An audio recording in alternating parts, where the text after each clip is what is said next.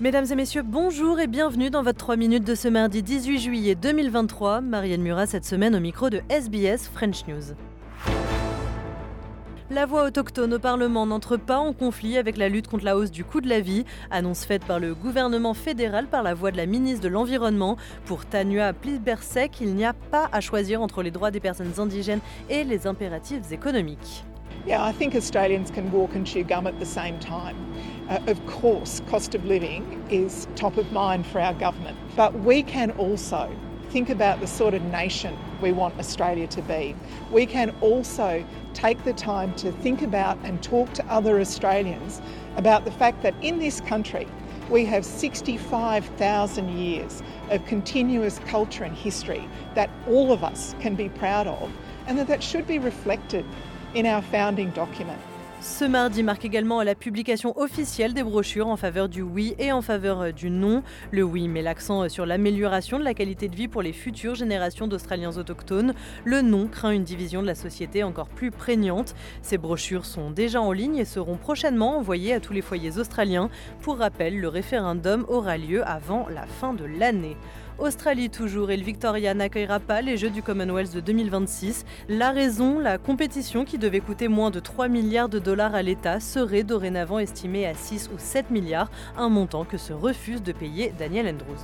The stadium upgrades, the housing upgrades can all be delivered because the cost pressures uh, there'd already been some factoring in of cost pressures when it comes to the construction industry, for instance.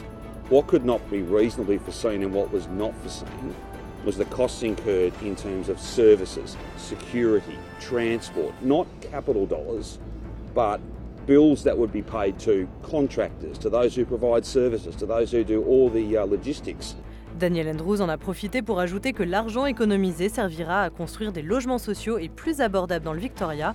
Dossier à suivre donc. Sur la scène internationale, l'accord sur les céréales crucial pour l'alimentation mondiale a officiellement expiré il y a quelques heures. Une entente entre la Russie et l'Ukraine en vigueur depuis un an qui n'est plus au goût du Kremlin. Alex Bédu, Radio France Internationale. C'est une rengaine depuis le début de la guerre en Ukraine. L'accord céréalier a été signé une première fois en juillet 2022, il y a un an, entre les Nations Unies, la Turquie l'Ukraine et la Russie.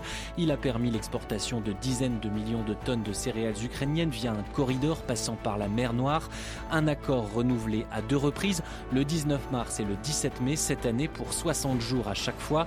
La Russie a toujours pointé des déséquilibres dans cet accord, listant à chaque négociation ses exigences. C'est ce qui a bloqué cette fois-ci. Les entraves aux exportations russes n'ont pas été levées. Moscou ne renouvelle donc pas l'accord. Et enfin, et en bref, on apprend que Israël reconnaît désormais la souveraineté du Maroc sur le territoire du Sahara occidental. Et à cela s'ajoute la possibilité avancée par Tel Aviv de l'ouverture prochaine d'un consulat dans la ville de Darla, située dans la partie du Sahara occidental, contrôlée par le royaume chérifien.